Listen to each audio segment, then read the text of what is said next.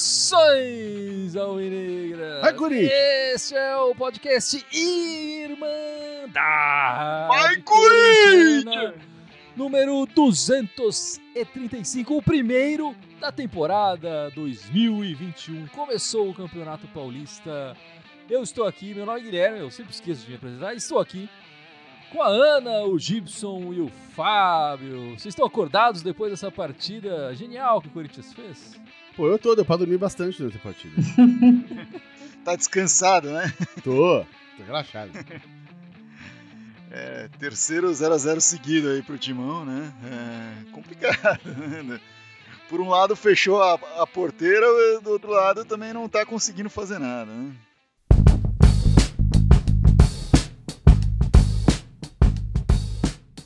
Vamos, a gente vai falar um pouco também do final do, do brasileiro, enfim, algumas coisas que a gente compilou aí, no, alguns dados que a Irmandade puxou aí no Campeonato Brasileiro. Mas a gente tá gravando esse podcast logo depois da partida, da estreia do Corinthians, né?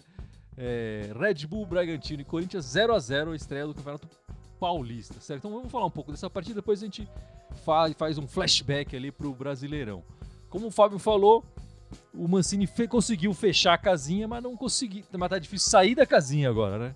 Terceiro 0 a 0 seguido e a segunda vez seguida que o, que o Mancini escala três volantes né, no, no nosso meio campo. Eu acho que o, o Mancini realmente resolveu dar um passo para trás. Para mim ficou, eu já tinha imaginado isso na partida anterior e nessa para mim ficou, ficou claro. Ele vou, vou segurar a defesa aqui, deixar isso mais seguro de verdade para depois é, tentar. E a gente não tem, na verdade, quem armar o jogo, né? Essa, é- essa aqui é a verdade, né, Ana? Tem alguém ali para armar esse jogo no Corinthians? Não tem. É, ele podia ter apostado no Casares ali, mas acho que até pra poupar um pouco também, ele resolveu entrar com três volantes. Eu, assim, eu não culpo ele, eu acho que é- a estratégia ele entrou pra não perder e ele conseguiu. Acho que mais pra frente, talvez com outros times que são é, de, de, de série B, D, C, acho que talvez pudesse mudar um pouco, mas agora acho que a estratégia dele é não perder. É, e, e a tabela do Corinthians ajudou, né? Quer dizer, o Corinthians. Os primeiros três partidas são complicadas, né? Então a gente vai falar um pouco dessas próximas partidas, mas não vai ser fácil esse início de, de campeonato. É, mas o que, que você achou dessa primeira partida, Gibson? Vai ser um ano longo. Não, não tão longo quanto 2020, né? Esse vai acabar nesse ano. não, vai ser mais longo ainda. ter- apesar de ter só 10 meses esse ano, mas não vai ter paralisação, talvez, né? No, vamos ver, no meio do... Então vai, vai, vai, vai, ser, vai ser, tipo, 10 meses longos meses. Você acha que a gente vai ficar vendo partidas como essa o resto do. até o dezembro? O time é isso, com exceção de alguns momentos onde pinta ali algum grande dia de um ou dois jogadores, ou de repente ali alguma, alguma, alguma sequência de jogos que a gente teve no final do ano passado, né? E, e aí dá esperança, mas em seguida volta para esse. O time é isso. Né? A gente tem que entender que o time é isso. Agora, tentar fazer o melhor com isso e tentar sofrer o mínimo possível. Não, eu discordo que o time é isso. Eu acho que o time pode produzir muito mais. É, Eu acho que a gente está vendo um começo de mudança. É, é difícil realmente balancear tudo isso, equilibrar tudo isso, né? Como a, Cris falou, ah, tem que fechar a casinha. Acho que o intuito do, do Mancini foi fechar a casinha, porque tá pegando uns times mais é, perrengue agora no começo, né? Principalmente esse primeiro jogo e o próximo contra Bragantino e Palmeiras, os dois times de Série A. E o, o- o Mancini já teve, enfim, por questões físicas, etc., já teve que abrir mão dos dois laterais, né? Então, eu vejo um monte de gente falando, ah, tinha que entrar com mais moleque e tal, mas eh, já- você já perde os dois laterais, já começa a fazer mais mudança, eu não sei quantos moleques a mais dava pra pôr. Acho que ele foi colocando ao, ao longo do jogo alguns. É, o moleque que ele colocou foi uma surpresa, né? O, o Rodrigo, Rodrigo Varanda, né? Rodrigo Varanda. É, e, mas também, ao mesmo tempo, seria legal ver o Rodrigo Varanda com a possibilidade de ter alguém de criação do lado dele, para ele poder fazer alguma coisa a mais, né? E, e, acho que, que pode crescer em cima disso, né? Pode crescer com a molecada, pode crescer com continuidade, pode crescer com a, com a volta de dois laterais que são dentre os melhores jogadores do Corinthians no brasileiro, né? O Fagner e o Fábio Santos. É um momento de construção, é isso, né? Parece que não é porque o Corinthians acabou de encerrar a última temporada quatro dias atrás, três dias atrás, né? Mas é, é um momento de construção e isso vai envolver novas ideias. Acho que tentou-se algumas coisas novas ali. Uh, mas ao mesmo tempo também ele tem que pensar no emprego dele. Se ele perder essas duas primeiras partidas, acho que ele pode acabar dançando. Então, ele é, esse equilíbrio. É, é isso que é complicado, né? É, assim, o, a minha crítica ao time de hoje, até mesmo com a entrada do Casares, é a criação, né? O Corinthians não tem criação.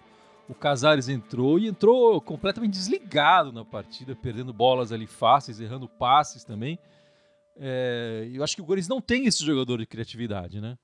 E aí complica demais a, a, a parte ofensiva realmente. Então, é, infelizmente, enquanto a gente não encontrar esse, esse jogador ou esses jogadores, né? Porque também um só não adianta. O Andorinha só não faz verão, a gente vai ficar tendo um time mais, mais defensivo mesmo. Não, a gente não pode falar que o Corinthians jogou bem hoje. Não é isso que aconteceu. Não, mas a gente não esperar, mas a gente era meio que esperado isso. Não tem como evoluir de quarta para cá alguma coisa ainda colocando a molecada, não é isso? Não... Quinta. Quinta, desculpa, quinta. Não tem um, sei lá, uma poção mágica assim que faça o time jogar. É, acho que, que, tem um rapaz aqui que comentou, ó, o Luciano Lu, falando, sendo realista, empatar com o Red Bull fora de casa até que foi bom. E acho que sim, né? O, o Bragantino tá num momento muito acima do Corinthians hoje, né? né? Terminou o brasileiro em alta e o Corinthians terminou em baixa. E aí jogando em casa, eles tendo ali o craque do campeonato e tudo mais, enfim. É, é isso. E, e, e, e foi como... bem anulado hoje, né? O Claudinho teve chances, né? Não vou dizer que ele foi sim, uma nulidade, sim. mas ele, ele não teve aquela chance é, de, de marcar. A gente sabe que. E ainda mais ele gosta de marcar gol contra a gente, né? Ele tem um. Sim. Né, Ana? Ele, ele curte marcar uns gols contra a gente. Se ele tivesse aquela chance, ele, ele deixaria o dele. Não teve essa chance, então a defesa do Corinthians, o sistema defensivo foi, foi muito bem. O sistema defensivo foi bem. E como o, o, o Casagrande lá, o, o, comentarista, falou durante o jogo, o time milionário hoje, o time com, com mais investimento, etc., é o deles, não o nosso. Né? É, principalmente se contar quem apareceu em campo, né? Se você colocar o, a parte milionária do nosso time, piora. é, isso que é pior, né? É, exceto, assim, acho que os laterais hoje poderiam ter contribuído para um jogo melhor para o Corinthians, né? Se tivessem lá. Mas fora esses dois, colocasse algum jogador ali que, que recebe mais alto, e o Corinthians ia piorar, né? É, uma coisa que eu ia, comentar, que eu ia falar, tem muita gente comentando aqui, falando, ah, esse ano vai ser mesmo coisa do ano, do ano passado, lutar pra ficar em décimo, lutar pra não cair. Eu acho que esse ano vai ser lutar pra não cair, mas o ano vai ser pra ficar em décimo no brasileiro mesmo, ficar em nono ali, oitavo, sei lá. Né? Com, a menos que é, então, com sorte, assim, se alguma dessa molecada vingar de repente, ou tiver uma contratação ou duas daquelas que dão certo, e o time pode subir um pouquinho de patamar, mas com o elenco que tá agora, continua o mesmo time, continua a mesma atuada. É, com os acertos que, enfim, o Andrés, o Andrés fez agora no final da gestão dele, de renegociar a dívida da arena, enfim, e, e, o, e o, naming rights do estádio. A, a, a, teoria agora é que vai começar a entrar mais dinheiro pro Corinthians. Ainda entra menos esse ano, né? Porque, obviamente, o que vai começar a sobrar pro Corinthians mais é bilheteria. Como não tá tendo bilheteria, né? Então, assim que voltar a ter público nos estádios, esse dinheiro vai começar a entrar no bolso do Corinthians. E aí sim, com tudo balanceado, já equalizado nas dívidas, o Corinthians vai ter capacidade de investir um pouquinho mais no, no, no time. Não vai fazer grandes arrobos de contratação, mas vai poder investir um pouquinho mais. Aí a gente pode começar a esperar um time com mais qualidade. Mas por enquanto, ou os caras trabalham o Cifute e começam a trazer aqueles, aquelas contratações mágicas, ou o time vai ser esse meio de tabela aí pro ano mesmo. É, assim, a única é, observação que eu faço, eu acho que esse campeonato brasileiro é, tende a ser meio parecido com o anterior, justamente porque é uma temporada emendada uma na outra, né? A gente viu o, o time, o Fluminense fazendo um campeonato muito mais interessante que o Corinthians. E eu acho que se o Corinthians tiver uma, um certo equilíbrio, tiver uma continuidade de, de um trabalho e tudo mais, é, e conseguir se acertar um esquema, eu acho que é possível o Corinthians fazer um campeonato melhor do que esse campeonato de décimo lugar que a gente tá falando, que, que o Gibson falou ali. Agora, precisa dar um tempo, precisa se acertar. E aí esse é o momento do, do Campeonato Paulista, né? Testar esses jovens é, e começar a tirar esses caras que não estão sendo aproveitados, que estão com salários altos, ir atrás de talvez uma ou outra peça barata que, que possa ajudar. Eu acho que não, não vai chegar aquele cara que vai decidir de uma vez só. É, mas eu acho que o Corinthians pode, pode fazer um campeonato mais interessante se começasse a acertar é, e ter uma, uma, uma, sequência de melhores resultados. Aquela sequência de sete jogos que a gente fez no brasileiro nos deu uma esperança e nos deu um norte. Mas aí depois o time se perdeu, se desfaleceu assim rapidamente. Eu acho que o Mancini está segurando a defesa agora em busca de, dessa, dessa volta de uma confiança, enfim, de, de, de uma estabilidade, né? É, esse, essa arrancada do Corinthians aí de sete jogos, né, no final do, do ano de 2020, não da temporada de 2020, né, é, que se estendeu até o primeiro jogo de 2021. Uh, ah, se tivesse umas duas dessa no campeonato e mais uma outra mais curtinha, o Corinthians estava lá em sexto, quinto lugar do campeonato, né? É... Só que assim, o Corinthians perdeu muito tempo com o Thiago Nunes, com o Coelho, né, etc. Né? E isso atrapalhou é, o ano de 2020 a temporada 2020. Acho que a temporada 2021 pode ser melhor com uma continuidade. E, e é isso, acho que agora o, o, Corinthians tem que aproveitar o Paulista para construir. E se de fato o, o, corintiano quer isso, e o que a gente ouvia no final do ano, ah, tem que aproveitar o Paulista para melhorar, para testar a molecada, ok, tem que fazer isso. Mas também não dá para colocar, vamos colocar só moleque ali. não dá né? Ainda mais contra os times mais fortes, né? E, e assim, só para dar um exemplo, né? como a gente não pode levar esse jogo como um retrato do que será o ano 2021. Pode ser que seja, né? A gente no, no final de 2021 a gente vai poder falar. Mas no ano passado, 2020, a gente começou a temporada ganhando de 4 a 1 do Botafogo em casa, três gols do Bozelli. Ali parecia Achamos que a temporada... artilheiro, né? Ali parecia que a temporada, nossa, essa temporada vai ser uma maravilha. E também não foi nada disso que a gente sabe muito bem, né? Não dá pra gente levar os erros do ano passado e falar, ah, tá cinco jogos sem ganhar. Não é assim. Quebrou e agora começa de novo. O, quero pegar um comentário aqui do Marcos Pinheiros. Ele, ele tá fazendo um churrasco na casa dele ali com bastante carne de porco. Eu não sei exatamente por que, que ele tem essa preferência, mas enfim. E ele falou que o Cauê tem futuro. E eu queria que a gente falasse um pouco, vou começar com você, Ana, do, do, dos garotos, né? Hoje a gente viu o, o Cauê pela primeira vez no time profissional. A gente viu o Rodrigo Varanda jogando bastante tempo, né? Também no time profissional. O GP tendo mais uma chance ali. É, o que, que você achou das part da partida dos nossos garotos? Eu achei que todos fizeram partidas regulares, assim. O, o Rodrigo Varanda foi a surpresa do, da escalação inicial. Eu achei que, que, que, jogou o que ele tinha que jogar ali, ele não comprometeu em nenhum momento, tentou fazer as jogadas. Foi muito prejudicado porque você disse, porque muitas vezes ele não tinha com quem jogar ali, o que é muito difícil, porque estava um zagueiro jogando de, de lateral direito, não que o Bruno Mendes tenha ido mal, mas ele não tem o mesmo cacuete para atacar que o Fagner. E não tinha o meio de ligação para jogar. Agora o, o GP a gente já conhece, né? Sempre tentando clarear para chutar, achei que entrou bem. E o, o Cauê muito pouco, né, pra gente ver. Eu já vi ele jogando na, na no sub-20, ele joga bem, mas o jogo de hoje foi muito pouco pra gente conseguir avaliá-lo. Estavam falando do Cano, eu acho que antes do Cano a gente devia testar o Cauê. Se o Cauê não der certo, como porque pode acontecer também, aí sim vai buscar um centroavante. É, eu, eu, acho muito cedo para dizer se tem futuro ou não. Tem, vai ter que ter mais oportunidade, jogar mais. É, hoje, como o Ana falou, foi regular. Não, não foi nada que chamou a atenção. É, é, teve um lance só ali do. Foi, foi o Gabriel, né? Que liberou, limpou uma área pro, pro meio da área da, da, entrada da área. É, e chutou e, mal depois. É, pô, ali tinha que ter passado né? aquela bola, bicho. Ali foi fominha, cara. Aí é foda, cara. Né? Tinha jogador melhor posicionado que ele pra fazer aquele, aquele, aquele chute. Mas enfim, é, é tudo molecado. O Mancini vai ter que orientar. Falar, porra, bicho, tu tava com o cara ali na, aberto na tua frente pra passar a bola e você. Mesmo que ele acertasse o gol, né? Mas é uma questão de princípio, né? Pô, o cara tá melhor colocado que você. Seja, seja, seja parceiro, sabe? Passa a bola pro cara. Né? Às vezes o moleque entra muito na afobação de hoje eu se consagro, né? E isolou a bola quando podia ter feito um passe de bola ali e ter criado uma chance perigosa. Mas tudo isso é coisa de molecada, enfim. O Mancini vai ter que, que conversar com eles, eh, bater o papo, treinar eles, enfim, esse tipo de coisa. Todos os três mostraram personalidade. Acho que o Gabriel Pereira entrou de forma mais tímida ao longo do brasileiro e hoje já está um pouco mais à vontade nesse time. Acho que também, assim, tira o peso, né? Sabendo que ah, hoje é um começo de um campeonato paulista, tipo, não é um, um Corinthians fugindo de um rebaixamento no Brasileirão. Verdade, é um peso verdade. bem diferente, assim, pro, pro, pra camisa, pro, pro, pro jogo. E até por isso que tem que colocar esses moleques nessa hora, né?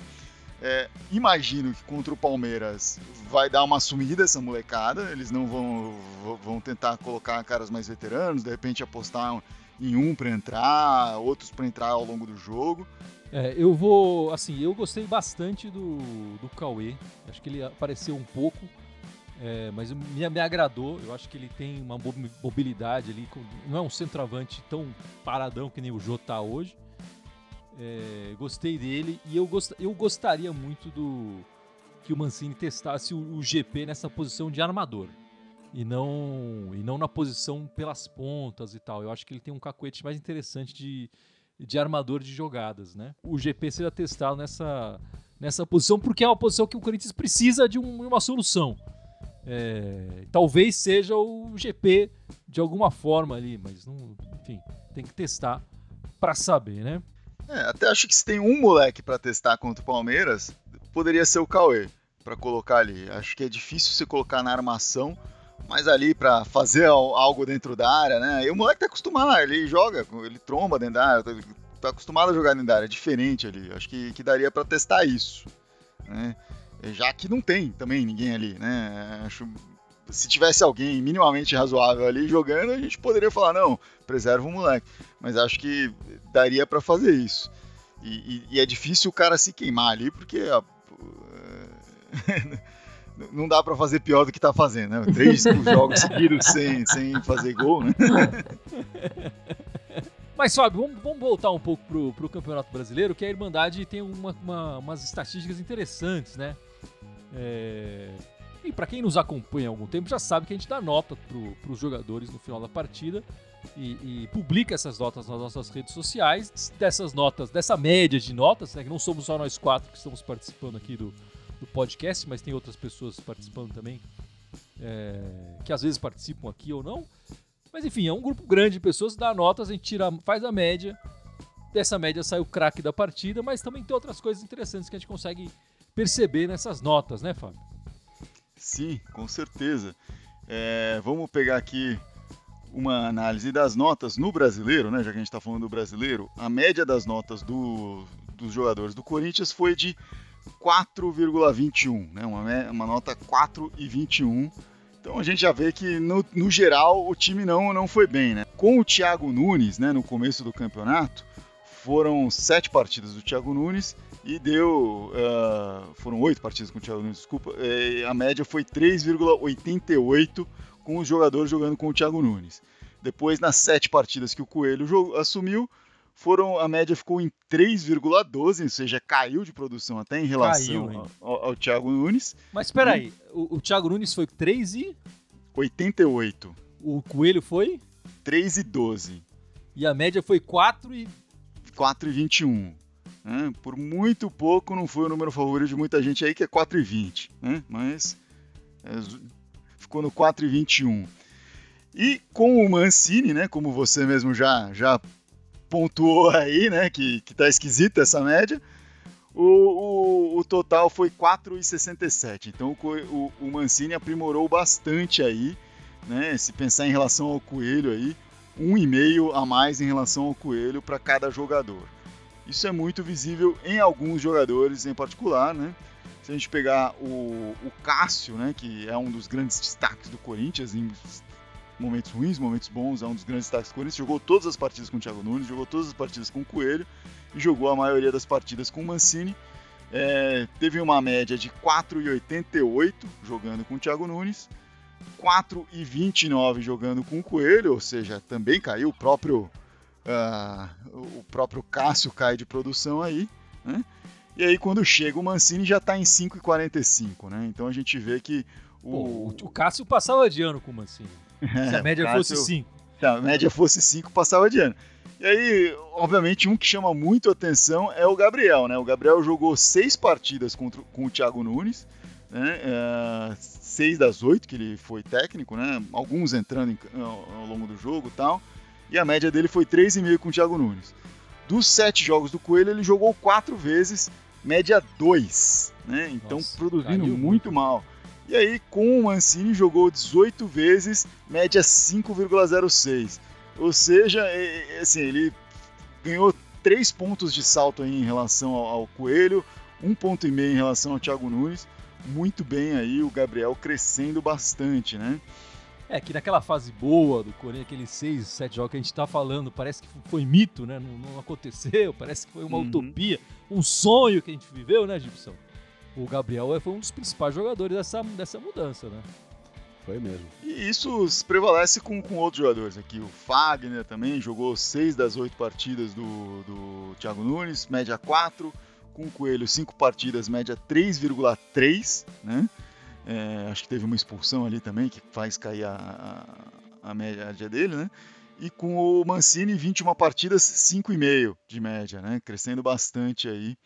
O, o, Fagner, o que foi o, no, nosso único jogador na seleção do Campeonato Brasileiro, né? O lateral direito escolhido ali. E é o único que podia entrar, né? Ali também, né? O, mesmo que a gente goste do Cássio, acho que não dá para falar que ele foi o melhor goleiro do brasileiro, né? E o, o Fagner é o único que realmente brigava ali por alguma posição nessa seleção, né? É difícil achar algum que tenha tido uma produção pior Uh, uh, o, o, único que dá para ver aqui é o Otero, que caiu muito de produção, é um que eu vejo aqui com mais detalhe. Nos, nas quatro partidas que jogou com o Thiago Nunes, que foi quando ele chegou no Corinthians, ele teve uma média 4,38. Jogou cinco partidas com o Coelho, já caiu para 3,80. E depois, em 15 partidas com o Mancini, 3,93. Ou seja, a melhor média dele foi no comecinho com o Thiago Nunes e isso era algo que a gente notava, né? Em campo que quando ele chegou, ele deu uma. Ele teve um momento bom na chegada e foi caindo aí de produção. Só queria pegar a pergunta aqui do Fer. A pergunta não, a frase do Fernando Moraes. O Corinthians é muito grande para o Mancini. E eu queria perguntar para vocês. Queria perguntar primeiro pro Gibson. O Mancini é o cara pro ano de 2021 do Corinthians? A gente começou a subir isso, acho que umas duas semanas atrás. Não tem ninguém no mercado livre que acessível que o Corinthians possa pagar e que vai fazer um trabalho melhor que ele. Eu acho que ele tem que, tem que manter, sim. E com esse elenco aí, cara, vai botar quem pra treinar? Eu já falei, pode trazer o Guardiola. Com esse elenco aí, ele vai fazer milagre. Né? Então eu acho que o Mancini é o cara pra esse ano, sim. Eu acho o Mancini é, bem apropriado pro momento do Corinthians. Eu não vejo o Mancini sendo um técnico campeão de Libertadores, campeão de Mundial eu não vejo o Corinthians neste momento brigando por esses títulos, neste momento. Mas nem tá na é. Libertadores, né? É, nem tá na Libertadores. Então, para 2021, eu acho que é bom. O Corinthians conseguindo dar um salto, conseguindo conter um pouco as contas tal, aí pode pensar maior em 2022. É, é, é muito triste falar isso, constatar isso, mas a gente tem que ser pé no chão com essas coisas. Eu acho que o, o Corinthians está pagando uma sequência de erros cometidos aí desde 2016. Para 2021, como foi a pergunta, o Mancini cai muito bem e acho que pode ser esse técnico ponte aí para um crescimento do Corinthians, né? Para trazer uma estabilidade, porque o Corinthians desestabilizou muito no primeiro semestre de 2020, no final de 2019 em certo ponto, no final de 2018 em certo ponto também. Né? Não, vai manter, manteria. Não, não tem outro no mercado que quer ganhar o que ele ganha. Ele salvou o time ano passado, ele tem experiência em trabalhar com a molecada, já trabalhou com a molecada em outros times, fez um bom trabalho em outros times. Eu manteria por agora. Assim, o feijão com arroz, me parece que o Mancini sabe fazer. E é o que a gente tá precisando nesse momento, né? Se ele conseguir fritar uma batatinha, fazer uma misturinha ali daqui, daqui uns meses e tal, aí começa a ficar até mais interessante esse time e mais saboroso uma partida do Corinthians. Né? É que a gente é muito engraçado, né? Há pouco tempo atrás, não sei exatamente quando a gente perdeu do Red Bull Bragantino, a gente falou, ah, porque o Mancini foi de peito aberto, isso não se faz, não sei o quê. Aí hoje ele jogou fechadinho, ah, porque ele jogou com medo do Bragantino. né? É, né? é, é isso. É isso aí, Ana. Torcedor é isso aí mesmo. É, é muito engraçado. Eterno, eterno insatisfeito. Bom, meus amigos, Campeonato Paulista vai começar quente, né? A gente já falou isso algumas vezes aqui né, durante a transmissão, mas o próximo jogo é contra um time sem Mundial, na quarta-feira, sete da noite, na Neoquímica Arena. É, o que, que você espera dessa partida, Ana? Vitória. Temos que vingar os 4x0. Mas como você, como você vê essa partida, Fábio? A gente já falou, você já disse que deve. Vocês acredita que o Mancini vai colocar mais veteranos e menos molecada nessa próxima partida? Eu acho que o Mancini sim. Eu acho que o Palmeiras não. Eu acho que o Palmeiras vai entrar com um time B. E o que não quer dizer que é um time fraco, porque os caras têm elenco. Ao contrário do Corinthians, os caras têm elenco. Acho que vai ser um jogo duro, mas o Corinthians, é, se jogar com, com sangue nos olhos, vai sair de lá com uma vitória, vai vingar os 4 a 0 com um 1 a 0 vai vingar um dos quatro ali, um 2 a 1 alguma coisa assim, né? Mas e aí, Gibson? Eu, eu não gosto dessa história de vingança também, porque, não, enfim, não tem como, né? Já foi, é, já fica, é. não acaba nunca mais, né? Uma vingança é. que tenha 100 anos um com o outro, enfim. É, Montecchios e Capuletos, né? Mas e aí, Gibson? Como é que vai ser para você? Não, eu acho que o Corinthians tem chance, sim. Se, se, o, se o time de, de verde que não tem mundial vier realmente com o time B e o Mancini é, armar o time para jogar direito, ou seja, quando eu digo direito, é não vai atacar na loucura, né? Joga, joga certinho, arma, arma alguém fazendo os contra-ataques. Três volantes de novo. É, dá para ganhar o jogo. Né? Não, não, não tem mistério, eu acho. Enfim, mas depois desse jogo de quarta-feira, a gente vai enfrentar um adversário tradicional do Campeonato Paulista, que é a Ponte Preta, né? É, e domingo, 11 da manhã, na, de novo na Neoquímica Arena, né? Duas partidas em casa pro Corinthians. Mas, né, nesse, se olhar essas três primeiras partidas, são três partidas complicadas se o Corinthians começa esse campeonato paulista, né? Enfim, mas a Ponte me parece, desses três primeiros adversários, um adversário mais tranquilo, né, Ana? Acho que nessa partida contra a Ponte a gente pode esperar uma equipe mais é, é, avançada, uma equipe mais é, atacando mais, não? É, eu espero que sim. Eu acho que é, eu acho que faz parte da estratégia do do Mancini não perder os dois primeiros jogos e talvez tem, se o time de verde vir com um time reserva tentar ganhar o jogo do meio, mas acho que a partir do do jogo contra a Ponte Preta tentar avançar mais no esquema ofensivo, ver se a gente consegue armar mais jogadas de perigo, chegar mais no gol do adversário. Ah, cara, eu acho que eu entendo falar que o começo do campeonato é duro para jogar contra o Bragantino e contra o time sem mundial, mas é, para mim a Ponte Preta não é um terceiro grande pedregulho no caminho. Se tá com medo de jogar com a Ponte Preta, vai com medo de jogar com qualquer time do, do Paulista, né? Então é, é, um jogo que eu acho que tem que entrar para ganhar, cara. Não tem nem que discutir, né? É, eu, eu entendo o Bragantino e, e, o time sem mundial. Agora a Ponte, pra mim, é Ponte, velho. Tem que entrar para ganhar. Sempre entra para ganhar contra a Ponte.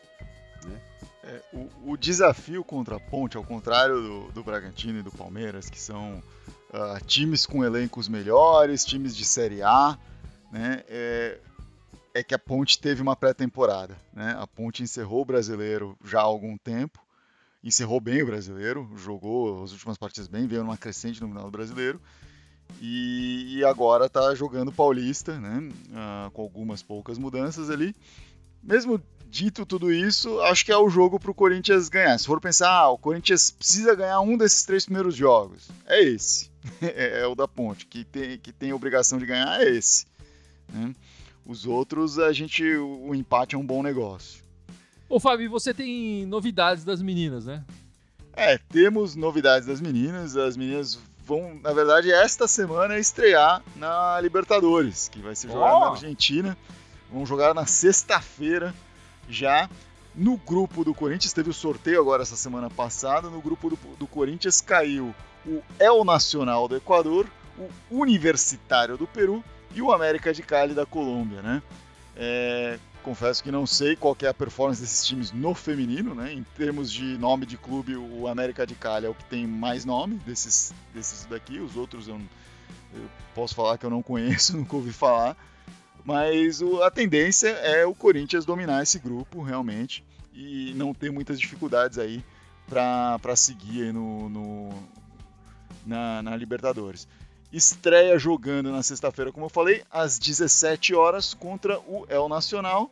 Depois, na segunda-feira, no dia 8, joga contra o Universitário. E depois, na quinta-feira, dia 11, pega o América de Cali é, pra, nessa primeira fase da Libertadores. Lembrando, a Libertadores feminina é diferente da masculina. É, é meio estilo Copa do Mundo, vai todo mundo para uma sede, joga nessa sede o campeonato todo.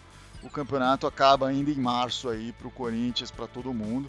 E espero que, vá, que acabe como os últimos acabaram, que é com o Coringão levantando a taça aí. Né? O Coringão atualmente atual campeão da Libertadores, atual campeão de tudo no futebol feminino. Bom, boa sorte para as meninas aí, então, na, na estreia da Libertadores. E essas meninas, na verdade, não precisam de sorte, né? Enfim, elas já têm todo talento e, e, e, qualidade. Não precisa de sorte, é só jogar a bola que ela, ao contrário do time masculino, é só jogar a bola que elas sabem tocar, sabem chutar, enfim, sabe o que fazer com a pelota, né? Exato, exato.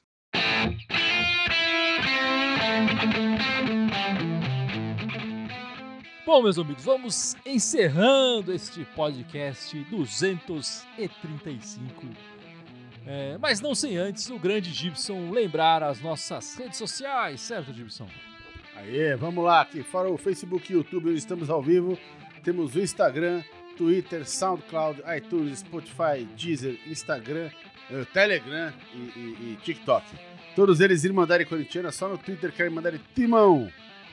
Pedir pro pessoal se inscrever lá no nosso canal do YouTube, se inscrever também no nosso TikTok, que tá bem legal. Ajuda a Irmandade aí em todas as redes sociais, certo? É isso então, aí. É de graça, é só seguir, pô. É só seguir. Não tem que é abrir conta em banco nenhum. é isso aí, meus amigos. Muito obrigado pela participação de todos e vai Corinthians! Vai Corinthians! Vai Corinthians! Vai, Corinthians!